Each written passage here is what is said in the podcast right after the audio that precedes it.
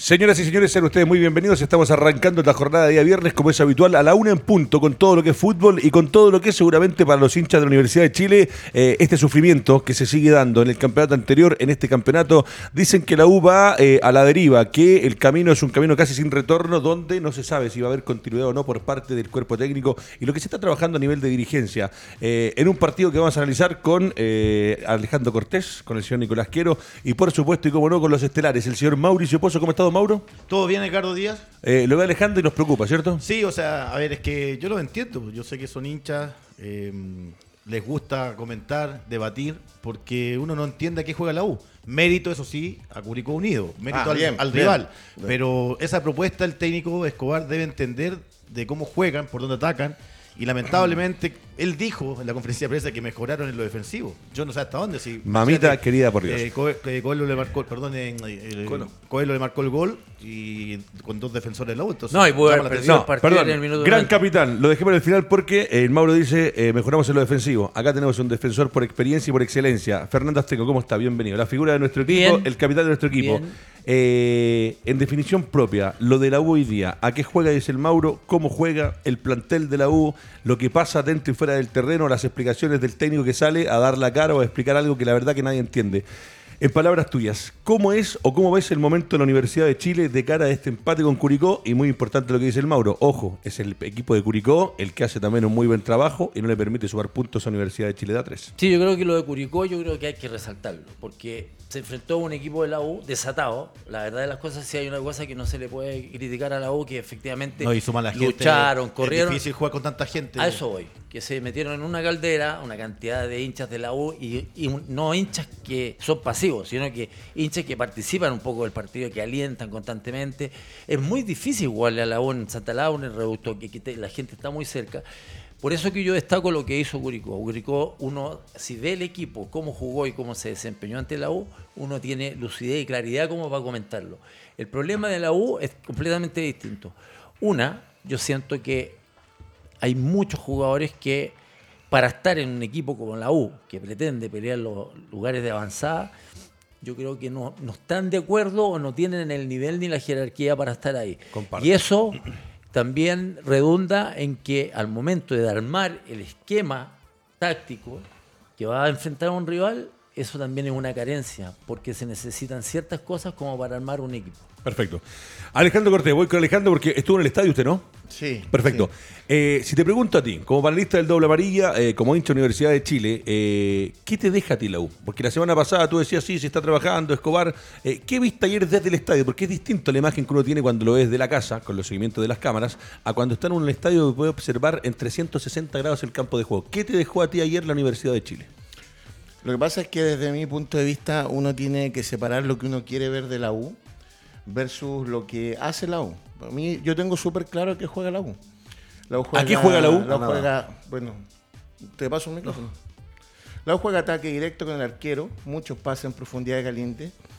Eh, no estoy diciendo que me guste, ojo, estoy diciendo lo que juega. Por eso tú lo entiendes. Al pivoteo de Ronnie Fernández para que la pesque Palacio y le pegue a alguien al arco, consigan un córner, del córner salga un penal y hagan el gol. O sea, muy básico. Yo no estoy diciendo que a mí me guste, estoy diciendo lo que veo de lo que es. ¿Mm? De hecho, si uno se pone a escuchar las conferencias de prensa, una de las llegadas de Brown, así se llama el uruguayo, ¿cierto? Bruno. Bruno, Bruno. Sí, Bruno. Era porque el entrenador quería el pivoteo en, eh, como volante central en los saques de fondo propio y en los, en los del equipo rival cosa que no ganó ninguna primera pelota Brown en el día de ayer. Entonces tú empiezas a ver que es como medio inentendible que, que esté Seymour en la banca, que por lo menos corretea y entrega. Ahora, ahí viene todo lo otro de lo demás, pues, ¿cachai? O sea, porque uno, uno, uno ve algo no, yo me pregunto si para eso uno trae un entrenador extranjero. Para eso, por eso cuando tú me preguntas, yo sé, veo lo que juega, no juega un pase directo, lo hicieron varias veces ayer. O sea, más de que juega, entiendes cómo juega. Espérate, a mí los centrales me gustaron, sobre todo Carrasco. No es culpa de, la U, no es culpa de Carrasco ni de Tapia que la U no tenga laterales. Por mucho esfuerzo de Castro ayer, fíjate que ayer sale en día, porque uno tiene que ver las cosas. La U hace cuatro partidos que no le gana a Curicó local, por si acaso, ¿eh? porque la gente se olvida viene de. El único que le ha ganado en los últimos cuatro partidos de local a la U fue Caputo, 5-1. La U el año pasado empató con Curicó en Rancagua, ganando 2-0 lo empató. Antes había empatado a 0. Entonces, de repente uno ve las cosas. Curicó, Juan Pablo Gómez, lateral derecho. Ese supuesto cumple, lateral derecho. Dos centrales, Berjo el capitán. De la Fuente. De la Fuente por la izquierda y tienes a Cajay. O sea, una defensa armada.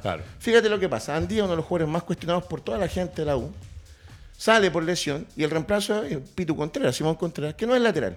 Entonces tú te preguntas, ¿un equipo como la U no tiene un segundo lateral si se lesiona? Entonces ya de ahí empezar a exigir para más adelante. Sí, ok, dejemos ahí la defensa. Medio complicado. Quiero ir con el Nico porque eh, conversaron, tenemos hoy día dos panelistas de la UYA. Fernando nos va a desglosar junto al Mauro lo que es el 11 estelar de la Universidad de Chile, pero eh, Alejandro dice: Yo sé lo que juega la U. Y el Nico algo le comentaba.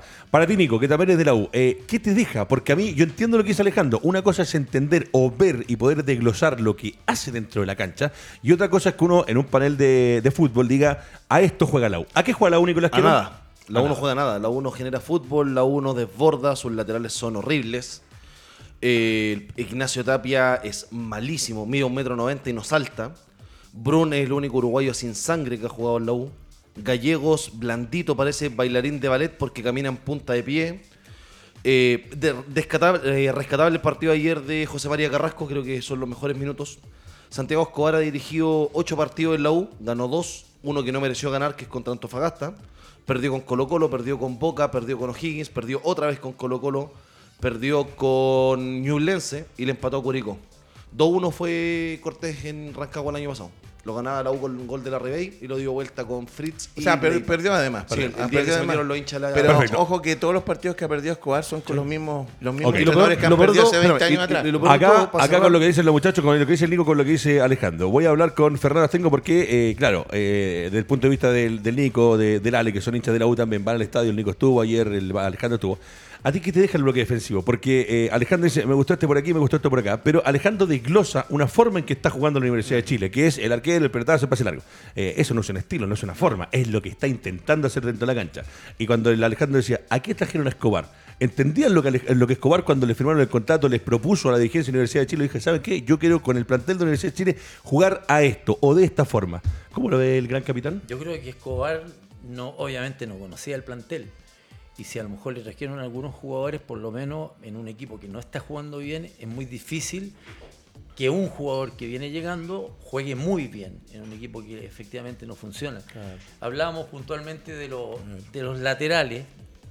Mira, te voy a colocar a Colo Colo. Tiene Opaso y tiene a Dos laterales claritos, van para arriba. Te coloco la Católica.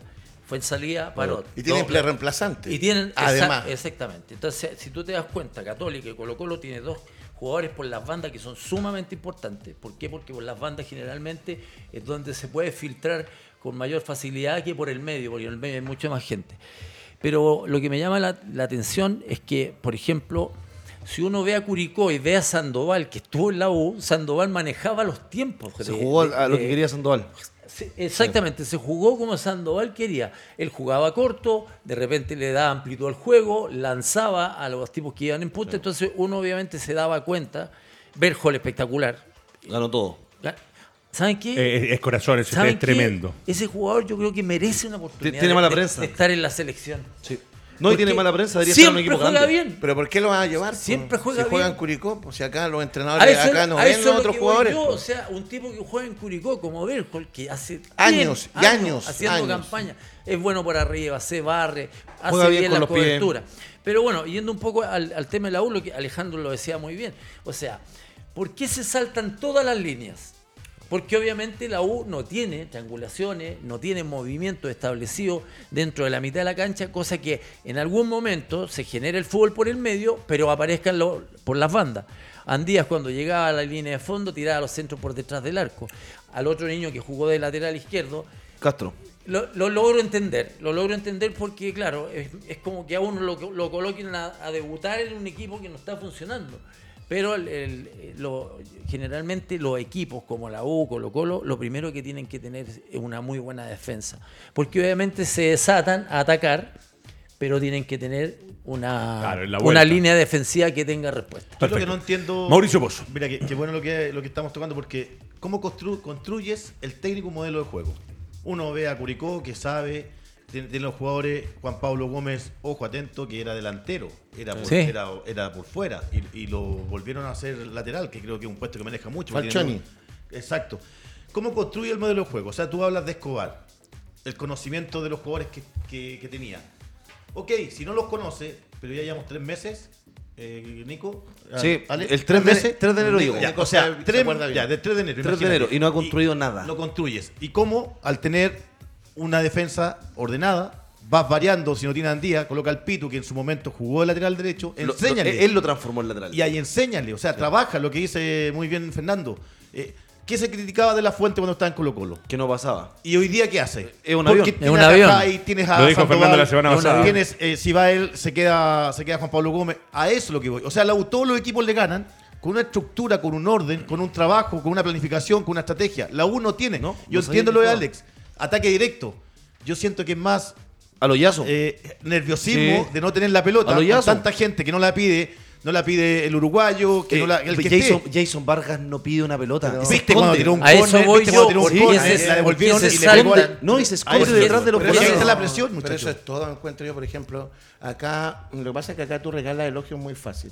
Acá Darío Osorio hizo un gol de contra en un torneo amistoso a Colo Colo y lo ponen como un, ya un jugador importante y termina jugando titular. Osorio es un buen jugador con espacio. Sí.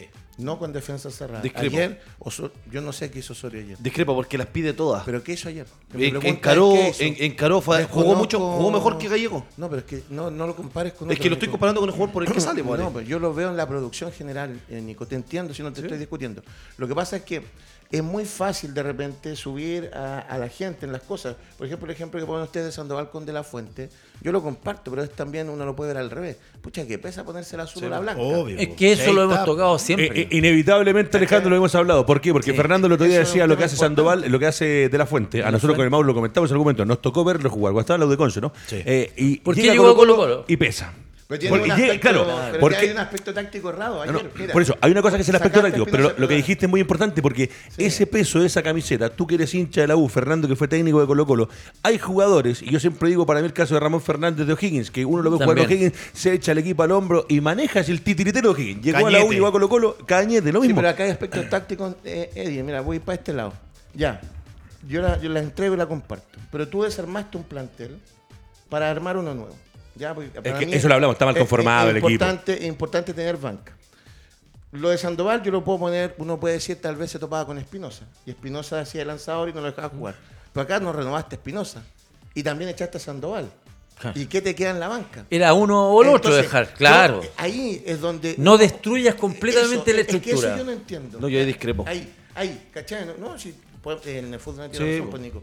Pero lo que yo veo es que desarmar todo eh, ese es el gran defecto de la U. Lo, que pasa, lo que pasa es que la U trajo 11 refuerzos, pero no se reforzó donde debía. 11 jugadores, refuerzo, vamos a ver a final de año. Me la robaste. 11, incorporaciones, viejo. Ahora veamos Hace tres años que la U le llora un lateral izquierdo. Hace tres años. Y si vamos al, tiempo que estuvo Señor en la U, hace ocho años que la U no tiene un lateral de, izquierdo decente. Mauro Aro fue el último, ¿no? No, no, Eugenio Mena. El último ah, decente, el último decente que tuvo la U. Yo también te iba a decir algo. Eh, y no construimos un lateral, no traemos un lateral. A la U le llora un lateral izquierdo. Andía se quedó en el peaje Yay Yay. Andía nunca llegó a la U. Lleva un año y medio y su producción es cero. Habría que Todo, pero, si, pero los... si, Andía, perdón, Paulo, no, no, no, no, no me quiero calentar. Eh, habría que ver si lo de Andía en la U efectivamente no ha hecho lo que ha hecho en Calera. Es que o a lo mejor Andía fue sobrevalorado en Calera. Pero ¿qué dice el Mauro que tú eres especialista en el puesto? es que ahí está lo que hablamos siempre. Si en Calera tenía un colectivo que él subía y lo apoyaba. Estaba Vilche, estaba el otro, estaba García, estaba etcétera. Hoy día no, él no quiere ir arriba porque sabe que no le van a cubrir la espalda. El partido con Colo Colo quedó reflejado. O sea, en el último gol que le hace Costa, cuando hicieron la pared con Lucero, se vio trotando todo, el, todo del, ancho de la cancha. Entonces ahí te das cuenta de que ya no quieren subir.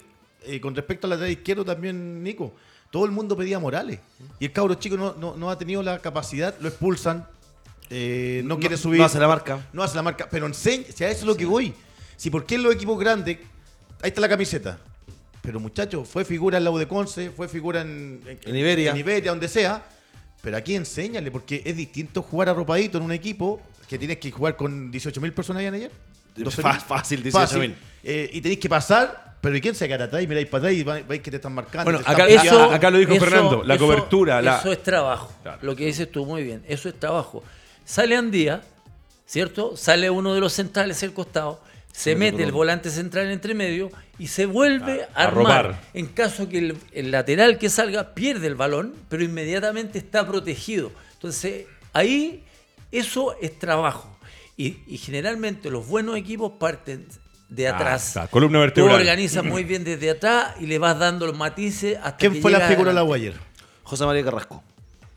Galinde, perdón, Alejandro en el estadio. No, Galinde. Galinde. ¿Qué dice pues, Alejandro? Oye, Galinde. pasa que a mí Carrasco me gusta. No, es que no, no, también. Por Galinde gana Curico. Es que por eso te digo, es que ahí voy. Mira, una. una, una pero la gente la U quiere sacar a Galinde. Exacto, pero que ahí está. No lo puedo creer. Mira, la gente dice que hay que, para lo, el equipo grande hay que traer buenos Hay que cerrar la radio. Porque te llegan tres, tres veces.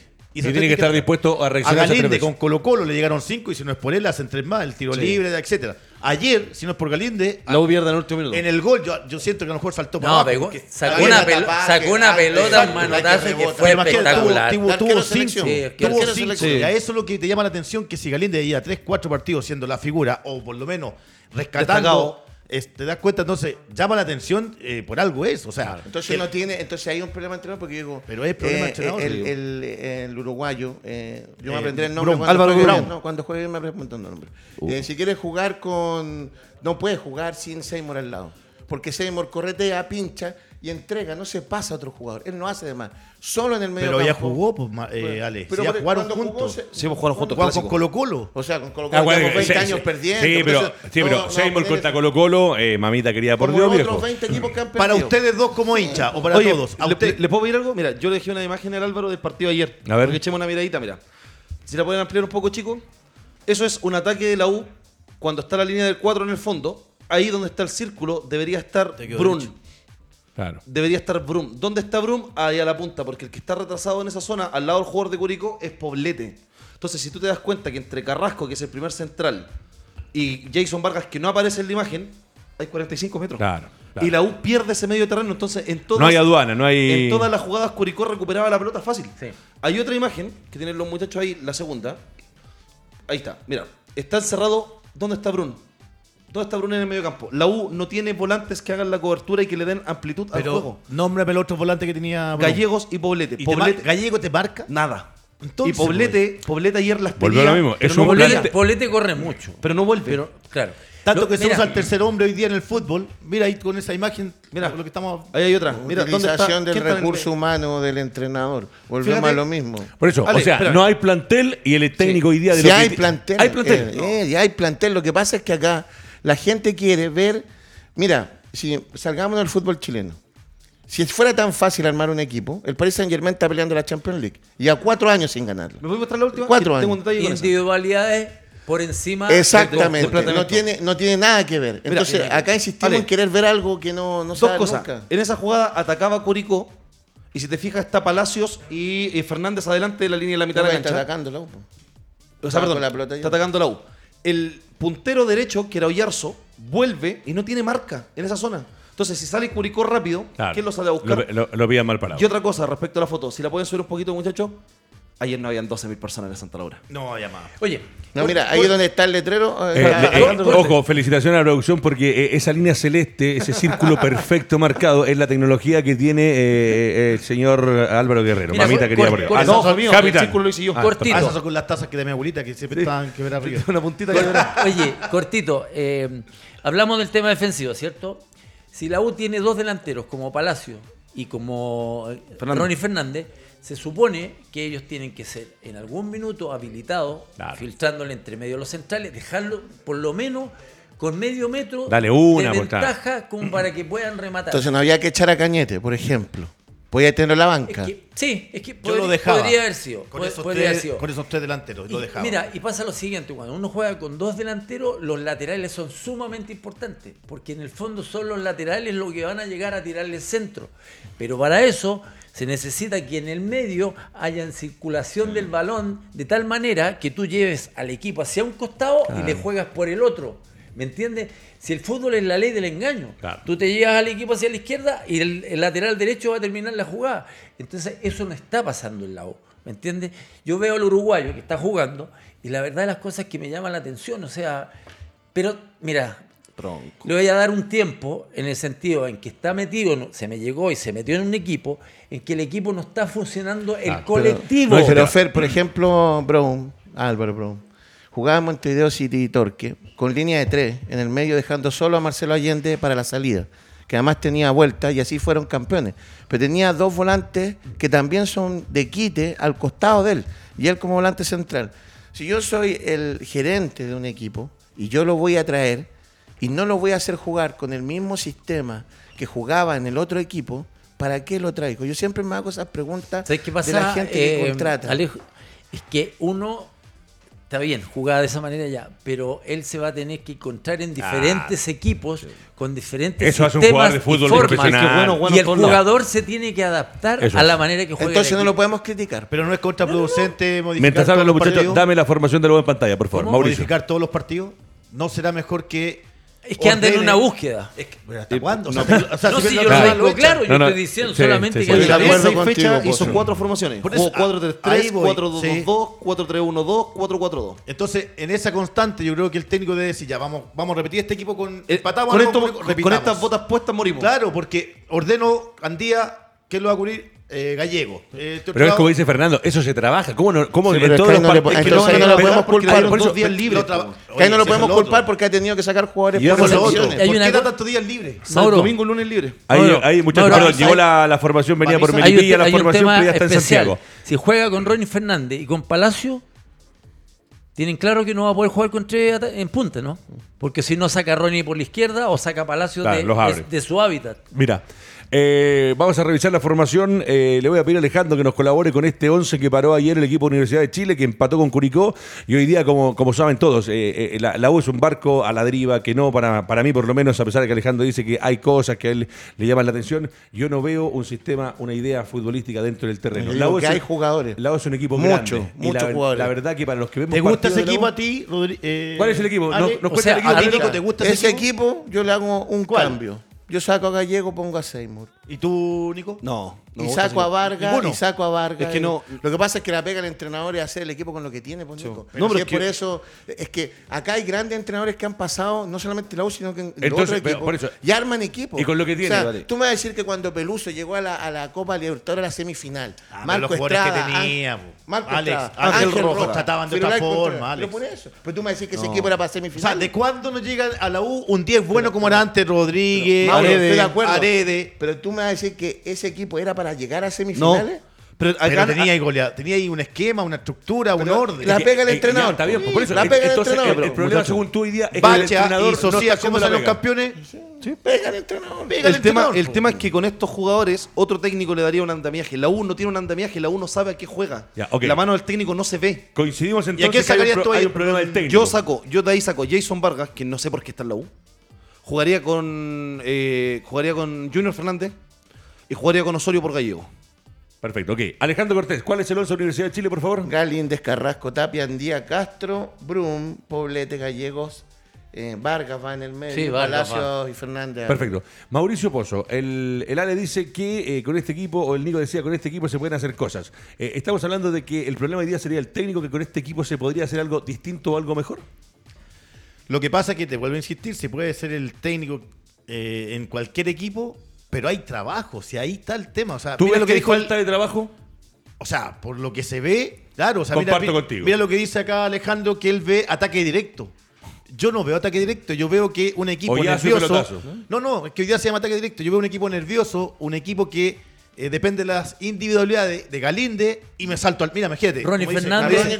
Y el salto a Palacio y a Ronnie. Y el Blandito Ronnie Pera. Y hay. Claro. Y, se- y no hay más. O sea, tú ves, vamos con Curicó, estructura, orden, eh, pasada por la, por la espalda, diagonales, eh, pelotas detenidas, tanto de eh, córner, en tiro libre. Ahí te das cuenta. o sea, Triangulaciones. triangulaciones. Con obligaciones distintas, sí. Alejandro, pero, Ah, pero ¿a, a qué te, a qué te Obligaciones tú? distintas. ¿En qué sentido? O sea, la, la capacidad de tiempo, espacio. Oye, eh, Ale, perdón. No, pero te digo nomás. Yo creo que Curicó, con la tranquilidad que le dieron a, a- a Muñoz y que él le ha dado, él tiene una estructura, un equipo Sí. que se puede dar el tiempo de no tener que ganar todos los partidos. Si Curicó no gana todos los partidos, no va a tener tanto No problema. pasa nada. Pero hay un tema que es súper fundamental. No, si pasa, la, personal- la- técnico. la personalidad que jugaban ayer, o sea, ver Pero el viene estadio de lleno. después- 5-1, pues Mauro. Viendo un Es que- 5-1 O'Higgins, equipo que la 1 le y ganó. Colo Colo viene de un. ¿De cuánto venía de Colo Colo? De perder 1-0 con Guachipato. Colo Colo es nuestro, ¿Te es nuestro Real que nos pasa ganando a cada rato. Que ahí ¿Sabes está qué pasa? tema. Que hay que valorizar, hay que valorizar lo que, lo que hizo Curicó, porque se vio Tú mirabas la televisión y te dabas idea. cuenta Sí. que había una idea. O sea, tomaba la pelota Sandoval y, y pasaba inmediatamente Gómez o pasaba por el otro lado De la Fuente, ¿no? De la fuente. O sea, tenía dos opciones de pase puntualmente y otras por el medio. Porque él tocaba, se la devolvían, la jugada corta o jugada larga. Entonces, la U, como no tiene una estructura tan de- definida, entonces la U perdía la pelota y quedaban los espacios. Pero, muchachos, al- retrocedían, otros se quedaban arriba. ¿Alguien del panel eh, conoció o vio o tiene referencias de lo que hacía Escobar en el resto de los equipos? Porque si me preguntan Sí. a mí, yo la verdad no te podría responder. En los Yo otros equipos, ¿cuál era la idea? ¿O Es qué lo mismo. muestra? Jugaba arropa- arropadito, jugaba con pelotazo largo hacia los punteros. O sea, ese eliminó a Colo Colo acá. Sí, pues, por Así eso. eliminó a Colo Colo y, con, la- y la, con la Católica jugaba con Castillo, si no me equivoco, con una punta, con Caicedo, bueno, ecuatoriano Caicedo por el otro lado, y jugaba con un nueve grandote. Y el mediocampo se lo saltaba que jugaron los punteros mano a mano, con Chalá. Qué extraño que la uno haga eso, ¿ah? Porque no tiene puntero. Pero no tiene un orden, pues. No, eh, no hay una estructura. No hay en defensivamente, o sea, tú O tal hablas. vez hecho, el nivel si de nuestro miráis- torneo es superior al del ecuatoriano. También, oye, pero si miráis esa formación que colocó el Álvaro, eh, los muchachos en pantalla, ¿quién Dame te la filtra, formación en pantalla, ¿quién te filtra es. una pelota? ¿Quién le pone una pelota de O profundidad sea, a se los laterales supone volantes? que Vargas tendría Cañete. que darle fútbol y Gallegos. ¿Cuántos partidos ha ganado la U? Dos. Y esos dos. No mereció ganar contra Los dos Antofagasta. primeros- fueron los dos a primeros campeonatos, Y claro. fueron las mim- los mismos detalles que hay hoy día, solamente que el equipo rival O sea, llevamos le siete la fechas y en siete fechas un partido que no mereció ganar, uno que fue, si no me equivoco, el primero y del resto en adelante. ¿Está para sufrir la U? Y Usted- Gallegos. Este equipo, es yo- peor, yo- este yo equipo peor que el del año pasado. Alejandro, yo lo otro día lo dije, para mí la U hoy día va No sé, camino yo desde que a- voy al estadio he visto sufrir al agua, así que la verdad es que no. Yo creo que se va a salvar, No, la U se va a salvar porque Antofagasta se va a concentrar en la Sudamericana y va a dejar el torneo nacional y porque la Serena juega horrible. Pero la U es horrible este año, Alejandro, cuando pasado. hablamos de este equipo que está en pantalla, ¿qué te deja a ti en funcionamiento? Estuviste en el estadio, lo viste y tú Úlcera. dices, Está buena, Ulsi. Úlcera, úlcera nerviosa. úlcera y después llegando a la casa, caña, güey. ¿Ya te el láser ahí? Eh, No. Ah, ya.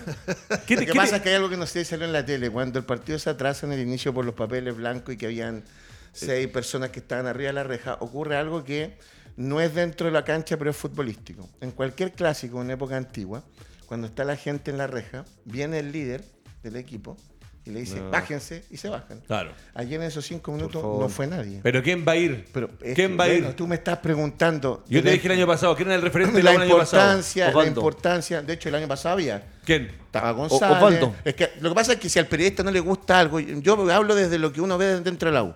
Eso ocurrió ayer durante cinco minutos y fue todo el plantel. Nunca lo había visto eso. Por eso les puse partido tenso. Seymour Ya fue- con eso, Seymour fue ya contra tú la te das cuenta, tú te das cuenta que este equipo, producto de todos los años, cambian y cambian jugadores, cambian y cambian estructuras. Entonces yo no sé, yo dije la otra vez, vamos a estar como cinco años en esta.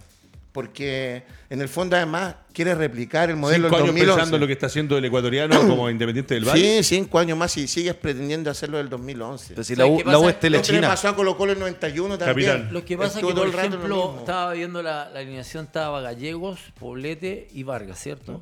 Ahí está, capitán. Ahí está. ¿Cuál de los tres tuvo un rendimiento que estuviera a la altura de jugar La U. en la U o, o un partido normal, diría yo?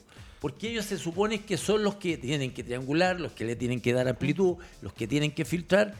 Y obviamente Brown protegiendo un poco a los centrales cuando se vayan los laterales. O sea, hay movimientos que ya están establecidos y que el técnico los tiene que remarcar, insistir. Pasa un lateral, se queda el, ce- el- el volante central. Si no te resulta es una cosa, pero que Claro, se vea lo que Peña, se hizo. pero en el, en- si nos vamos al gol, el centro de, de la fuente, que el Pito tenía como tres metros, lo, dejó- lo de miró. Está bien. Y responsabilidad de Tapia. Pero después, claro, el, el tiempo de distancia de, de Coelho, espectacular. Ganó Tapia la, no lo atacó la No, pelota. golazo. Pero también no nos mueve Es en el aire. es que Nico es difícil sí, y pues, lo puede Nico. decir Peña. eh, dos hombres parados con otro que viene, que viene a atacar la pelota. O sea, el brinco es distinto, tienen más altura y los dos pailones, sorry, perdón, los dos, los dos defensores. Los dos de- grandotes. Los dos O grandotes sea, de la U. cuando no soy saltan. central y soy Muchachos. grande y te hacen un gol Espérame, de cabeza, Eh, perdón, es para estamos, tirarse al suelo y llorar. estamos en el momento exacto. Vamos a hacer un corte chiquitito, 30 segundos. Vamos y ya retornamos a la vuelta. Formación de Curicó, el resto de la fecha, lo que viene en el Campeonato Nacional. Y Alejandro Cortés con el Nicolás Quiero desglosando la U versus Curicó. Eh, con Grupo CTS, que es especialista en obras menores en construcción para remodelar, construir tu casa, departamento, fábrica u oficina. www.grupo-mediocts.cl. Hidráteme, por favor, a Cortés, que seguramente ayer después, con del, pa- caña. ayer después del partido eh, tuvo que pasar las Dejé los penas. tragos, además. ¿Dónde los dejó? ¿Le puedo dejar? Los de- Son dos los- dioses. los ¿Dónde dejó en el los auto. A Oiga, mitad. ¿le puedo dar un concepto de la U? Mientras tanto, eh, me ponen a Curicó en pantalla. Cuénteme. La U es la tele china. ningún técnico te la arregla. Está bueno. Mamita quería Ay, hombre. Eh, vamos, mira, acá eh, quiero partir con el Mauro porque eh, el Mauro los conoce. Es un plantel de una forma que tiene una identidad y lo que decía Muñoz, y después le voy a preguntar lo propio Fernando porque hablaba de Vector y la verdad que yo me tocó trabajar incluso para Curico. es un tipo distinto. Él debería estar en la selección. Sí, señor. Cerda en el pórtico. Gómez, Bechtel, Cajáis y De La Fuente. Mauricio Pozo, analizamos el bloque defensivo que fue el que no le permitió a la U desarrollar un mejor partido porque hay un trabajo donde le impide a los, no solamente a los de la U, a los otros partidos que muy correcto en la forma de trabajar con cuatro especialistas. Dos laterales laterales, como decía Fernando, y dos centrales que cumplen a la perfección. Volvemos a, cómo vas a, plasmar tu idea dentro de un equipo. Eh, Damián, el técnico de Curicó, se va a un lateral derecho, trae a Juan Pablo Gómez, que para mí fue una figura de unión. Eh, Cajay, ni hablar, tiene experiencia, tiene piernas fuertes, bravo, eh, te impone respeto junto a Vector, que es uno. Es Fíjate que se ve bastante mejor que sí. Higgins jugando al lado de Vector. Ahora, lo que sí, parte con una amarilla Cajáis en el partido.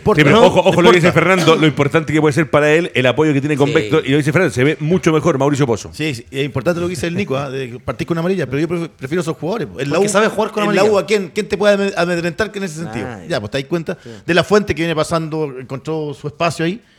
Y ya después más arriba me gusta esa formación porque Sandoval eh, te va como rompiendo esquemas. Él viene a recuperar velones junto a Cerda, hasta arriba, tiene tiro al arco.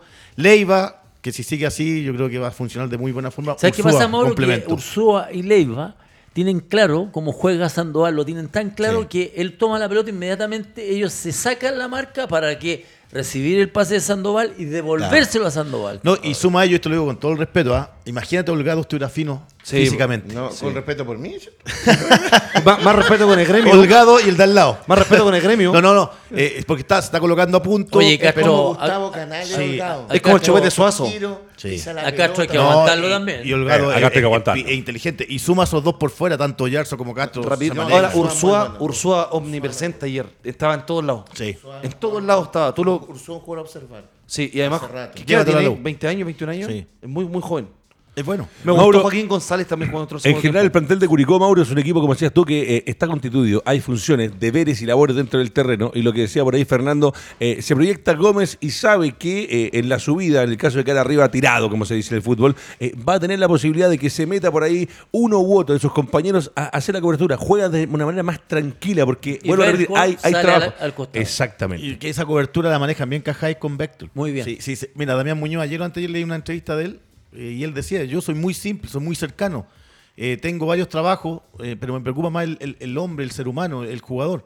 Y se nota, o sea, tú te das cuenta, recuperar intensidad, mantener un equilibrio después de haber ganado por, por cinco goles. Juan Pablo Gómez fundamental junto a De La Fuente, porque después eh, en ese orden, eh, Sandoval, no, yo lo conozco hace tiempo, salió Colo Colo, Puerto Montt, Melipilla, ha dado la vuelta larga. Tal vez en la 1 no, no, fue brillante, pero jugaba. No era para sacarlo. Pero le, cuesta pisar las dos. No era para sacarlo. Sí, pero, pero, pero, es el que te realiza todo la, la elaboración, por pues, Nico. Cañete? el de la U, ah, está en Huachipato. Perdón. Eh, Sandoval que te maneja toda la elaboración. Maneja los tiempos del juego. Sí, Porque no solo es correr, no todo es correr, hay que manejar los tiempos. el, el, físico, su estatura. Pero ¿quién decía? Fernando decía adelante que juegan a un ritmo del ritmo de Sandoval, o sea, ha llegado, se ha incorporado y va manejando los tiempos. El Es, es tan importante Sandoval porque cuando la pelota sale, normalmente la toma el, volante central, pero Sandoval constantemente se está mostrando, perfilándose de tal manera de ver la cancha de frente. Eso significa estar de espalda a, las rayas laterales.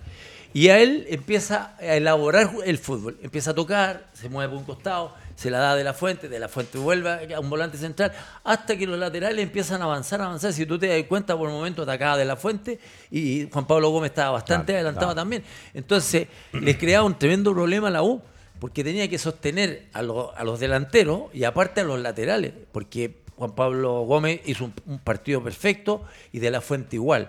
Ojalá me hubiese encantado que estos dos jugadores, eh, no sé, hubiesen rendido de la fuente en Colo Colo y se rendido con Juan Pablo Gómez en Católica. Claro. Que Católica llegó. Pero, pero ¿sabes lo, importante de esto? Es que llegaron, se instalaron y empezaron a rendir inmediatamente. Entraron dentro del engranaje. Tú dices, trabajo, el tipo fue inteligente, el técnico. Colocó, trajo a Cajay con Berjo, tengo dos centrales interesante, uno grandote, me puede ganar mucho por arriba, Berjol ni hablar, gana por arriba, gana por abajo, gana por todos lados. la verdad, es un pequeño homenaje le estoy haciendo a ese jugador porque ha pasado mucho tiempo. Estoy analizando algo, nosotros lo hablamos la otra vez con lo de Juan Pablo Gómez, muchas veces lo tocamos con respecto al tema, pero yo, no es que yo quiera defender a, a, los jugadores en los equipos grandes, sobre todo cuando vienen de regiones, pero yo creo que la política de la destrucción versus el análisis está en boga todos los días y es muy fuerte. O sea, por ejemplo, uno dice, Ronald de la Fuente no rindió. ¿Solamente nos rindió Ronald de la Fuente o nos rindió todo el equipo Colo Colo cuando estuvo en Colo Colo? Todo el equipo. Entonces, entonces uno de repente, eh, uno, yo me espanto y, eh, cuando se ataca de manera sin análisis al futbolista. Yo, y sobre todo de los mismos futbolistas. O sea, acá hay futbolistas, yo voy a explicar con la gente de la U, Boseyur, Pinilla, Herrera, que parece que a ellos eh, se le olvidó que fueron se fueron boleteados del Monumental constantemente. Herrera ganó un clásico, es el capitán que menos clásico ha ganado en la historia de la U. Y hablan con una autoridad, tirándole mierda al resto de sus compañeros. Entonces, el mismo futbolista que ahora está en los micrófonos, en muchos casos ensucia y no analiza. Juan Pablo Gómez en cualquier equipo podría rendir, pero hay que esperarlo. De la fuente lo mismo. Ahora, si queremos que ganen de inmediato, entonces la verdad es que ahí, eh, eh, lamentablemente. Comparto contigo, pero ojo, eh, yo no entiendo que acá muchas veces se matan los, jugadores que dijiste que hoy ya están en medio de comunicación. Sí, yo de repente los escucho y es como que se los olvidó que estuvieron dentro de un equipo y que no ganaron todos los partidos y no fueron campeones del mundo. pero sí insisto, lo que hemos hablado con Fernando, con el Mauro, que estuvieron dentro de la cancha, que hay tipos, hay jugadores que llegan a los equipos grandes y les cuesta. O sea, eso no lo vamos a venir a descubrir nosotros y les cuesta. Ahora, lo que dijiste de la fuente es importante, porque llega un equipo, un Colo Colo que de repente era un colectivo que no funcionaba, entonces no, la responsabilidad no es de él en particular. Pero sí hay individualidades, hay casos específicos de un jugador que a veces llega a un equipo grande y que no rinde. Vamos a ir en los últimos 22 minutos. Estamos junto a Alvarito Guerrero detrás de las pantallas. Eh, llegó tarde, pero llegó. Eh, gracias por venir, Álvaro. Junto al Nico, junto a Fernanda tengo junto a Alejandro y junto al Mauro Pozo. Dame la tabla de colocaciones para saber cómo está el campeonato. Y acá. no me van a poner que la gusta dos puntos. Tuvo mala noche, parece el Nico. No, ¿ah? eh, eh, mira, para mí que Cortés y. A dos puntos Católica la U y Católica tiene tremendo plantel. No, no puede Cortés ser. siquiera. Y con un partido menos. Entonces, muchachos, eh, el reconocimiento y el homenaje en este caso a los equipos que están arriba, que sigue linda la tabla. Me gusta ver equipos de provincia donde se trabaja bien con técnicos nacionales. Eh, Ñublense está puntero con 14 unidades. ¿Qué más sigue, Nicolás Quiero? Segundo Cobresal con 13 y en Copa de en zona de Copa Libertadores Diego Curicó con 11. Luego está Colo Colo con 11, Everton con 9, Palestino 9 y Católica 9 en zona de Copa Sudamericana. De ahí en más, Unión Española 8, O'Higgins de Rancagua con 8, la U décimo con 7, mismos positivos que Huachipato con 6 puntos y en el décimo segundo lugar La Calera. Eh, décimo tercero está Audax con 5, decimocuarto Coquimbo y en la zona roja Antofagasta y Deportes La Serena, único equipo que no ha ganado en este torneo. Perfecto. Eh, grupo CT, un segundo. Grupo CTS presentó la tabla de colocaciones y vamos a ir con Buses Mayorga y Garajes Doria. Nosotros, si hacemos posible eh, estar junto a ustedes y ustedes junto a nosotros, de Darica a Puerto Montt, por distintos canales y cable operadores, es porque tenemos a Doria. Garaje Doria es auspiciador oficial del programa Doble Amarilla. Ahí está, www.garajedoria.cl, más 569 938 95378 gdoria arroba garajedoria.cl y lo van a atender de la mejor forma. Atendido por su dueño, Juan Rodrigo y la Claudia Doria, que tiene horarios de lunes a jueves de 8.30 a 18 horas y el viernes de 8.30 a 4 de la tarde. Y Buses Mayorga, por supuesto, y como no, en Puerto Montt, especialistas en el traslado de tus colaboradores, son lo mejor en la zona sur. Una flota de primer nivel, un equipo de primer nivel, Buses Mayorga en Puerto Montt, especialistas en el traslado de tus colaboradores, especialmente en las faenas del salmón. La tabla de posiciones, Mauricio Pozo. Eh, dígame, por, ah, iba a decir, perdón. la tabla. Mira, lo que pasa es que a mí me sorprende, yo no lo conozco personalmente, sé que él trabajó con Benjamín Valenzuela, a Hugo Valladares, pero yo desconozco eh, cuál es el proyecto de traer un gerente técnico en la séptima fecha del campeonato a La Serena, ya eh, estando Basay último, y yo no sé cuál es el cambio que tú puedes generar en la séptima fecha del campeonato. Yo esas decisiones... Hugo Valladares sí, fue gerente, gerente estuvo, en Valdivia, en Magallanes. Serena? Sí, ahora, es gerente Serena. Entonces, Mirar refuerzos para la mitad del torneo. No, yo a lo que voy, yo a lo que voy, eh, yo no. Mamita me, querida, no tema personal, a lo que yo voy es la estructura, yo sigo insistiendo en las estructuras de los equipos en sus trabajos.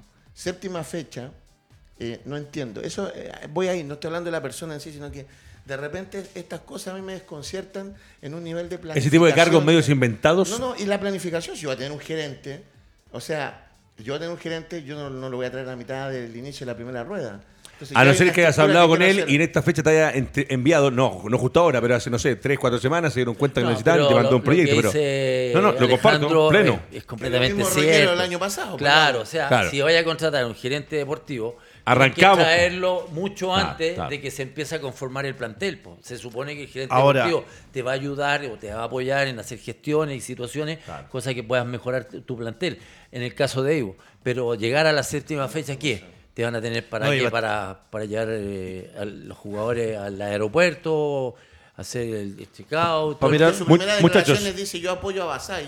Sí. Y era que no lo apoyara, pues si el Ivo tiene un currículum del puerto Tremendo. un Antes que todo, Ruperto Rojas Urruti dice saludos cordiales a todos los panelistas de Tequilpue. Lo bueno que, por lo de la audiencia, que va mejorando la intensidad de juego. Tienen que arriesgar más los entrenadores. Lo que falta mejorar es más finiquito y mejor juego colectivo. Gracias por volver. Gran programa. Y eh, Claudio Guzmán, el profe, dice: Cortés dice lo que ve. Algo muy básico para un DT de un equipo como la U. ¿Cierto? ¿Para eso se trae un DT extranjero? ¿Pero quién?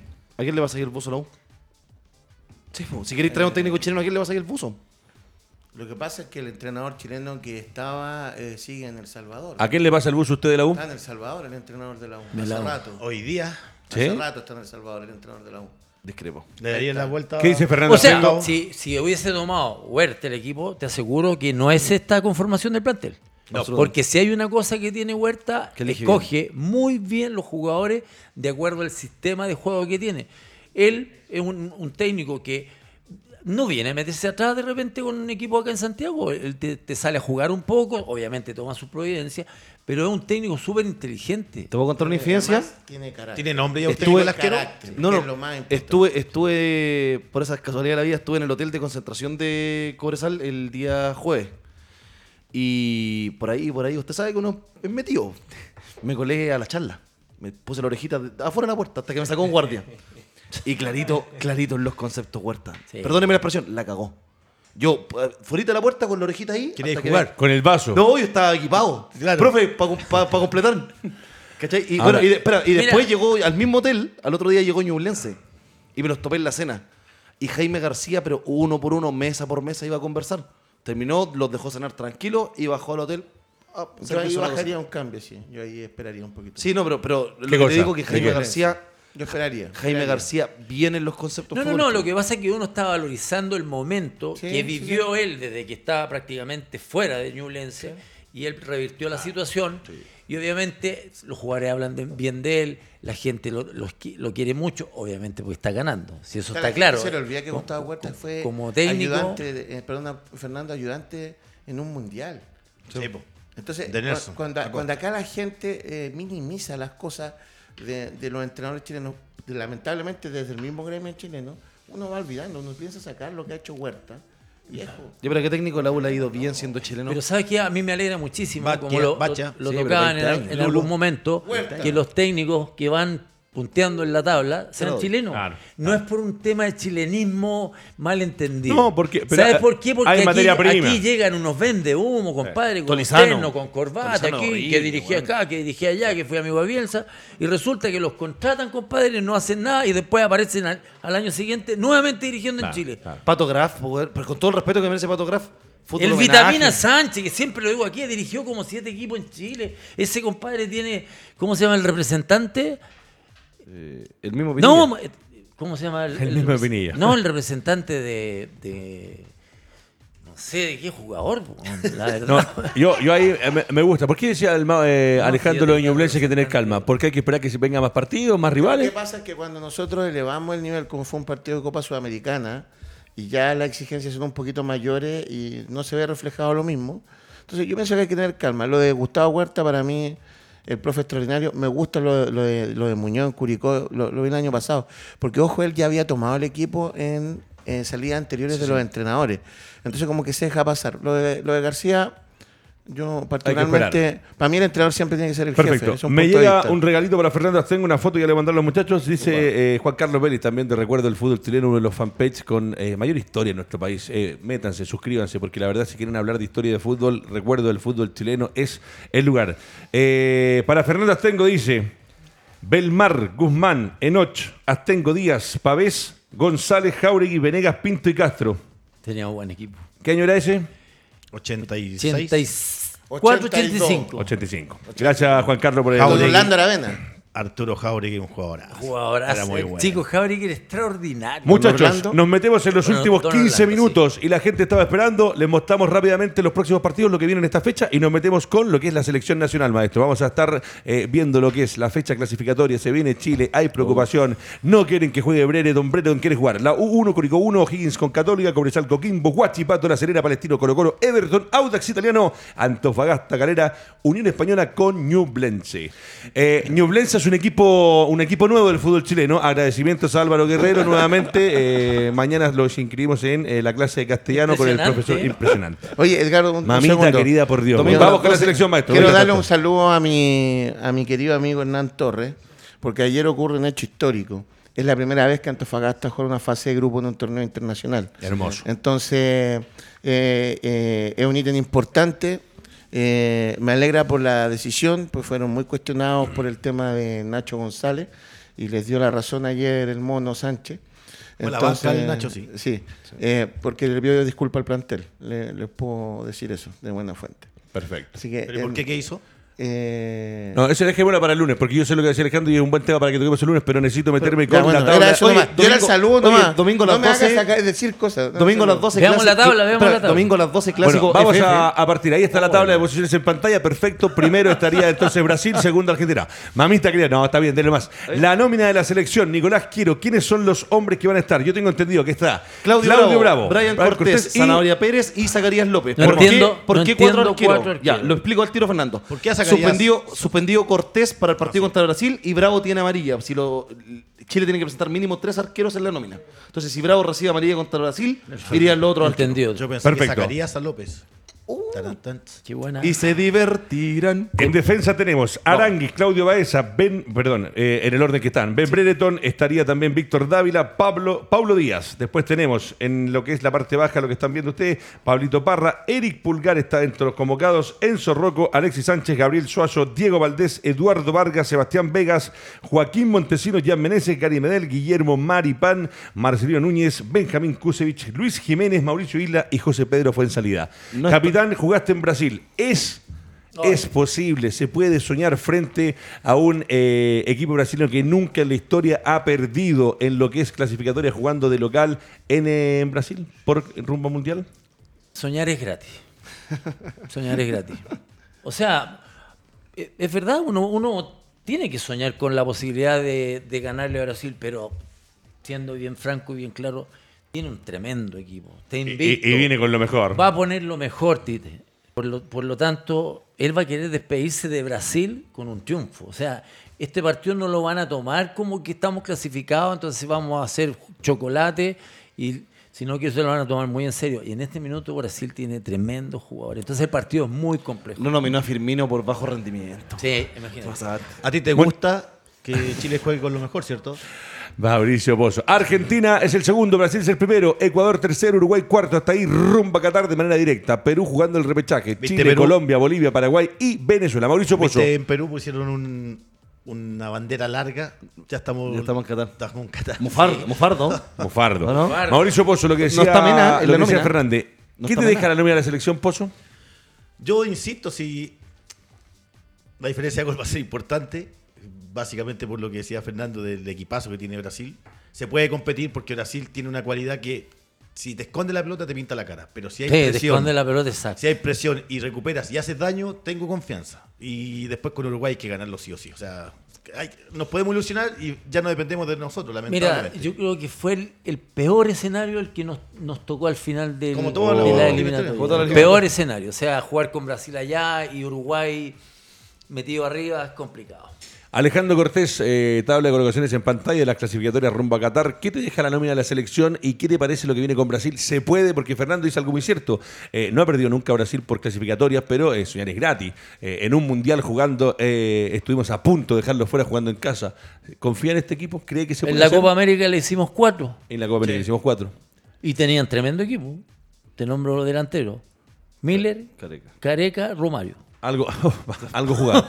Ahora, bueno, Alejandro- para, bueno, para la noche también. Romario, mamita querida por Dios. Sí, Alejandro- pero quítale la pelota. Quítale Los, la tres- los dos últimos triunfos de Chile por los puntos de Brasil son con entrenadores chilenos. Sí. No. Con, San, con San Paolo le ganamos por los puntos. 2 a 0. Ah, tiene razón. Fecha 1 de corrijo, Qatar. Me corrijo. ¿Qué te deja la nómina Alejandro Cortés? Gracias, Nico. Vargas y Sánchez. No, gracias, Nico. Porque yo la verdad es que tenía en la mente nomás a Don Orlando y a, el maestro Don Nelson. Ayer fueron tres o dos hielos que le echaste porque está ahí un poquito. lo que pasa es que todo. O no le echaste hielo, todo, Yo todo lo del 2011 para adelante lo borro. Yo todo lo, de Bielsa para adelante lo borro. Lo borro, lo borro. Lo borro el fútbol. Oye, recordar que Uruguay-Perú en el Montevideo. ¿Qué nos conviene? Lo mejor para Chile sería que Perú ganara en Montevideo. Y que se expulsen 50 No, no, no, no, porque al ganar Perú en Montevideo, automáticamente Chile ganando al Uruguay aseguramos el repechaje. Lo mejor hubiera sido que la Sarte le ganara a Bolivia en Santiago, que, fue, para lo, que fue para lo que sacaron a Rueda, que le, hubiera empatado a Ecuador. A ver, espérame, que le hubiera empatado a Ecuador. ¿Y dónde está Colombia? escúchame, mira, escúchame, Cortés. el cambio, no, Cortés. Tú cambiaste a Rueda por mejor. Rueda dirigió en Honduras, estallido social. Rueda dirigió en Chile, estallido social. dirigió en Colombia, estallido social. Hablemos en serio. Ah, Tú hiciste un cambio para generar algo positivo. No sé, acá eh, no se le ganó en Bolivia en Santiago. No ganamos en Venezuela. Entonces. Nos empató Colombia al último minuto. Nos ganó Uruguay en el último minuto. Pero ya son pasados. Si sí, Alejandro Cortés. Víctor Dávila, Víctor Dávila, Víctor Dávila, gran jugador en el fútbol mexicano lo borran de la nada y aparece en la última fecha clasificatoria. No está Esas cosas yo no las entiendo. Tú hablaste de un equipo, nosotros no tenemos equipo, tenemos una base de algunos jugadores de, la generación dorada, muy bien dicha generación dorada, porque acá esto es por generaciones, no es por trabajo, es por generaciones. Exactamente. ¿Ya? Esa es la verdad de nuestro fútbol. Y Dávila, que podía haberse armado un plantel, no se ha armado el plantel. Tú tienes a Kusevich, recién estás hablando de Perjol. Yo no sé si haber tenido acá eh, no le hubiera servido. No se armó el plantel. Yo veo los números, no me dan, a menos que se le gane a Brasil en Brasil, no me dan los números. Ponte que empate Chile con Brasil, 20 puntos. Eh, le gana Uruguay, cosa que lo veo muy difícil. ¿Quién hizo el gol en Benfica?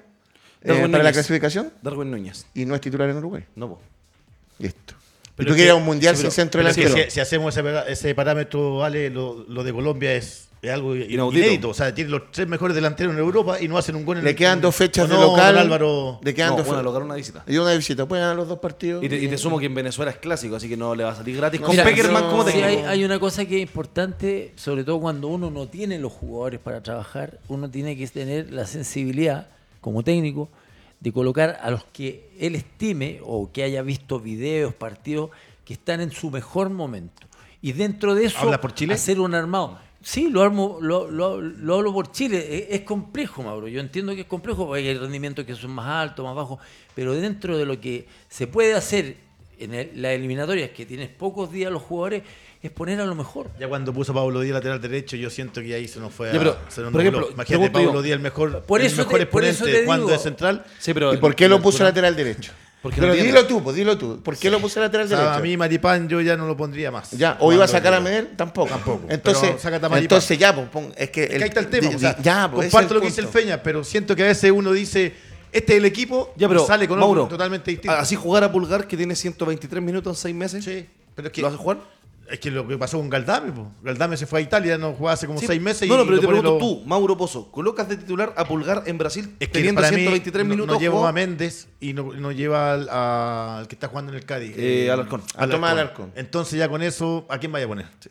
¿A, Baeza? No, prefiero colocar por, por porte, por, por la altura. Contra Brasil, Baeza, mm, siento que no. Chile debería salir a jugar 4-4-1. Tiene que tener la pelota. Ya, ya corres para Años. Sí. Sí, tiene que tener la pelota. Quitarle la pelota va a ser un, va a ser un complejo quitarle la pelota. Yo creo que más que hasta juegue con, con, con 5. Sí. 5, 4 y 1 y Lo que pasa es que empatando igual puede que no tenga los puntos. No, llega lógico. Porque la diferencia de gol, el otro equipo te pueden sacar puntos, pero juega con Paraguay de local.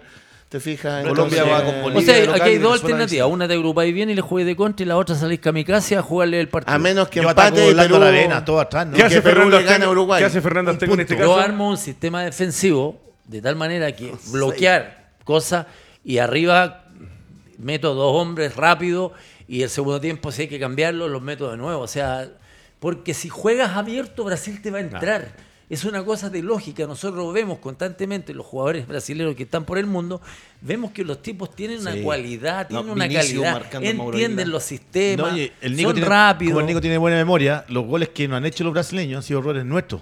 la quieren sacar, queda el balón ahí, no sigue la pared, que el rebote. De hecho, en la última, cuando jugaron en el Monumental, fue error de Chile y le queda a Paquetá. Exacto. A Paquetá, sí. sí y eso en Brasil fue lo mismo. Sí, es lo mismo. Ahora, ¿cuál es el tema? Si nominó cuatro arqueros, juguemos con dos. ¿Y por qué no tenían esos errores?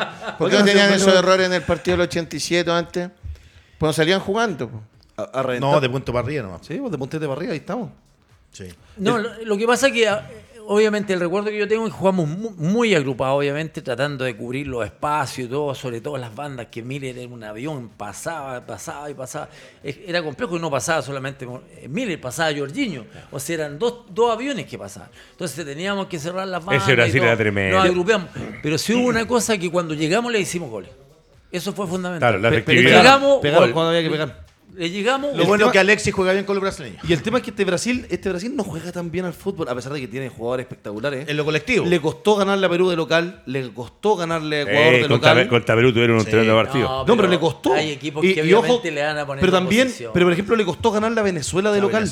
Bien entrado en el segundo tiempo, hacen el 1-0. Sumó Venezuela. Entrenando, sí, pero escúchame, Venezuela sumó en Brasil, Bolivia sumó en Brasil, lo bueno que Cajijao encendió mal el tema. Dijo, le pedimos a los, equipos que prestaran a los jugadores el viernes y dijeron que no, van a llegar ¿Por con qué así con Venezuela? Porque el venezolano, el boliviano, humildón, va, juega, acá empieza Vidal, no, yo voy a ir por acá, ah, viene el partido, le pegan la patada, lo miran en el suelo. Chile se puso en otro estatus de igual igual, contra selecciones, donde, digámoslo como son, si nosotros hemos salido campeón dos veces nuestro nivel de, humildad de repente es, limitado. Somos, el tercer país con más con más mundiales jugados en Sudamérica. Sí, no es fácil eso. Nico, pero estamos, nosotros nueve mundiales nos creemos más buenos de lo que somos nosotros, esa es la realidad. ¿Sí? Uno admira, yo no es porque esté con el panel con Fernando, pero acá hoy día los defensas de Chile y en el fútbol chileno algunos defensas para pegar una patada le piden permiso a los otros. En otra época, anda del cuello bajo cerca del área. Tú jugaste ahí eh, con, con, Acosta y no creo que le abrían las puertas, vengan, hagan los goles. Entonces, de repente hoy día, fíjate que estaban criticando a, a Courtois, el arquero del Atlético de Madrid, porque no juega bien con los pies. El Real Madrid. Porque no juega bien con los pies, pues viejo. Si la pega el arquero es atajar, la del defensa es defender. Hoy día quieren que el defensa ataque. De... No, pues bien. Ayer Ruiz Silva no juega bien con los pies, que atajaba y se mandó la que menos quería. Entonces, pero el error es parte del juego. Sí, sí, Tú fuiste Bueno, en lo concreto, capitán, la nómina que le mostramos, vuelvo a ponerla por ahí en pantalla. Eh, ¿Nos endeudamos o no nos endeudamos? Eh, esta es la nómina, este es el partido. Vamos a tener la posibilidad de seguir desglosando, hablando de Chile. Eh, estamos cerquita, eh, se ve complicado, pero no imposible. ¿Podemos, se puede? Soñar es lo último que se puede. O sea, siempre se va a poder. Se tienen que dar ciertas situaciones que son, que pueden ser complejas, que a lo mejor se den pero obviamente uno tiene que soñar que le puede sacar quizá un punto o en una de esas ganarle. Si, oye, en el fútbol han pasado tantas cosas. Haga una cosa, como el Nico ya debe un asado, pongámosle doble, doble o nada. Gana Chile y queda en cero. Pierde Chile y paga dos. Pues Muchachos, gana Chile, eh, Brasil y yo no puedes apostar lo que ya ganaste. Que pague primero y después vengo. Vengo, vengo, en su tienda a hacer el, el, el, programa si ganamos. Mire desnudo, güey. No quiero estar ese del bra. Muchachos, eh, se nos va yendo el programa. Quiero mandar un cariñoso saludo a Marcelo Romero, que eh, con la derecha no le pega, con la izquierda tampoco le pega. A la pelota, mamita querida, por Dios no, pero estaba viendo el programa. Así que para Marcelo Romero, un saludo por estar junto a nosotros, Doble María. Por favor. A mi amigo personal Ivo de la Rosa, que también está ahí. Un abrazo, compadre. A la gente que nos sigue. El agradecimiento eterno para el que tengo a mi derecha, que es el gran capitán Fernando Astengo. Nicolás, quiero eh, un placer, como siempre, compartir con Mauricio Pozo y, por supuesto, y como no, Alejandro Cortés. Se escucha bien porque estábamos nosotros. Se veía regular porque atrás de las pantallas está el señor Matías junto al señor Álvaro Guerrero. Muchachos, hay un equipo nuevo, a ver. un Lenza. Ah, no, perfecto. Newblenz ha firmado un convenio con la NFP y parte a ser, eh, pasa a ser parte de los equipos que juegan en la primera edición de fútbol. Algo me quería decir, las pantallas, ahí estamos. Buses Mayorga presentó lo que es este programa del día viernes. Que tengan un buen fin de semana. Doble amarilla, en vivo y en directo desde Arica a Puerto Montt por distintos cable operadores y por nuestros canales. Suscríbete a nuestro canal de YouTube, dale me gusta a nuestro fanpage. Y por supuesto, y como no, si tienes cualquier eh, detallito en tu auto, quieres reparaciones, Garaje Doria es el lugar. Ahí están en San Ignacio de Loyola. Ya viene Garaje Doria, que es auspiciador oficial del Doble Amarilla. Y con Doria estamos despidiendo el programa. Ahí está el logo en pantalla de GC y le cuento a la gente www.garajedoria.cl más 569-938-95378 gdoria arroba garajedoria.cl horario de atención de lunes a jueves de 8.30 a 18 horas y viernes de 8.30 a 16. Eh, Alejandro Cortés, lo vamos a, no, vamos a invitar a Alejandro Cortés a la, Hay que venir con barba el próximo programa. Hay que venir con barba y con una botella de Gatorade para, para el señor Alejandro Cortés. Wander, Wander. Muchachos, nos vamos. Sería todo. Agradecimiento a los que están. Agradecimientos a los que están detrás de cámara. Será hasta el lunes.